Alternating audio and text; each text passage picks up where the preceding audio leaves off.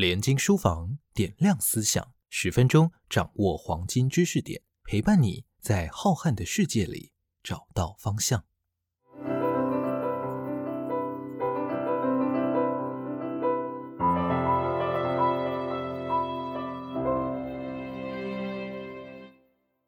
各位爱书的乐听人，大家好，我是文化大学法文系主任黄欣义。在大学申请入学的面试中，我们常会向端坐在对面的应考准新鲜人提出一个问题：你读过甚至耳闻过任何一本法国经典文学作品吗？每一年都会有几位年轻的学子回答我说：“我有听过《追忆似水年华》，但是我从来没有勇气去读。”当我问到原因的时候，他们的回答不外乎是：听说篇幅很长，很艰涩难懂，人物繁琐难记。但是有趣的点在于，他们却可以同时补充一两个对于《追忆似水年华》的初阶认知，例如喝茶配上一块马德莲蛋糕，意识流的书写手法，细腻不断向内心探索的笔触。马拉松赛跑的阅读节奏，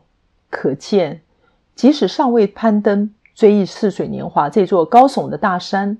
朝圣者也已经经过口耳相传，对于这一套长河巨作有了最具画面性的心领神会，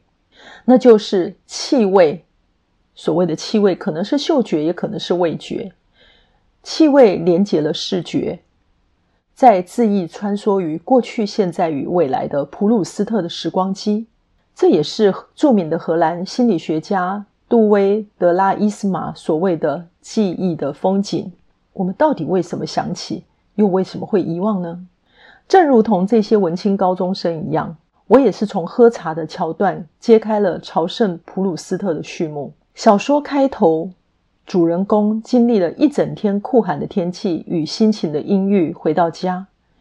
丁若无畏地将一块马德莲蛋糕浸泡到母亲替他准备的热茶。他无意识地舀起一匙刚才浸过马德莲的热茶到唇边，温热而且掺着蛋糕碎屑的茶水一沾惹到他嘴唇旁边的时候，这溢出的香气竟然侵袭他全身的每一个感官。他不禁浑身一个颤抖，停下动作，专心一意地感受体内发生的绝妙变化。他努力让熟悉的香气将他带回那一段在贡布雷、贡布黑消磨的童年时光。长串的回忆就如同河水般涌现，热茶、马德莲碎屑跟他想起的画面缓步串联，味觉跟嗅觉让他束之高阁的记忆解冻、苏醒。在原著中，普鲁斯特花了整整四页来描述这一幕。他精心构图的这一连串的意象跟词汇，在小说里以精准、细腻的文字描绘出一个片段一个片段的逝去时光，最终在逐步达到他想要达成的文学艺术的全貌。由此可见，追忆似水年华创作艺术的关键在于重塑。再度构建整个生命的历程，如同他在小说第一册里面第一句开门见山所说的：“在很长的一段时间里，我都是早早就躺下了。”如此凝滞的开场白，布下了叙述的情绪、诉说的情绪，优雅从容的带领着读者由追忆过往的描述及具有诗意的文体表现，逐渐意识到时间存在的样貌。在文字温度这方面，他的书写风格从来都不是单一的贯彻风格。无论是叙述状态，还是人物的对话，都有着不同的处理。永远有着纷至沓来、极其丰富的思想要表达，亦或是错综复杂、微妙盘结的关系跟因由要交代。也只有普鲁斯特的书写，才能行文到如此从容美妙，却又灵动活泼的境界。小说内容其实并不复杂，除了第一册小说在斯万家那边《Du Côté de She Swan》呢》这一本书中，关于 Swan 的恋爱故事是采用了第三人称的描写手法之外，其他通通是通过第一人称叙述出来的。叙述者我的回忆是贯穿全书的重要主轴。小说的故事并没有连贯性，中间经常插入各式各样作者的主观意识、议论、倒叙，不仅再现了客观的外在世界，同时也展现了叙事者的主观视角，同时也具细靡遗地记录着叙事者对于客观世界的内心感受。作者感兴趣的从来都不是交代情节的故事。而是反复内观自己对某一个问题当下的感受跟分析。简单来说吧，就是叙事者娓娓诉说着生命中每一个极光片语的追寻，当中涉及到他广泛的社交脉络、爱情经历以及艺术活动的体验。但在我们阅读的过程中，读者会渐渐的印证，重新感受到个人生活中对时间的感受。还有经历，因为它不是一个对个人往昔如流水账般的描述，而是对生命历程中某一个片段的召唤、重新建构，甚或重新与当时的自己和解。再来哦，让我们要从具象务实的角度来介绍一下这部剧作的剖面。这部极可能是世人讨论度最高，而却最无法完全阅读完毕的文学巨作。作者普鲁斯特 （Marcel Proust），他自幼体弱多病，绵延病榻。一九二二年，五十一岁的时候就因为肺炎在巴黎逝世了。由他三十一岁动笔，一直到他去世之前，都不断的将自己脑内激荡的各式火花跟生命仅存的年华，贡献在写作这本超长的巨作上。全书合计有七大卷出版，最后三卷比较像草稿，因为作者。本人并没有赶及修订这三卷就逝世了。总计两百三十万字，页数超过三千页，出场的人数超过两千人。如果大家对这样的数字没有一个具体的概念的话，我们就拿大家所熟悉的《红楼梦》来跟它比较吧。《红楼梦》的总字数是七十八万八千多字，全书的人物总共有九百七十五人，所以《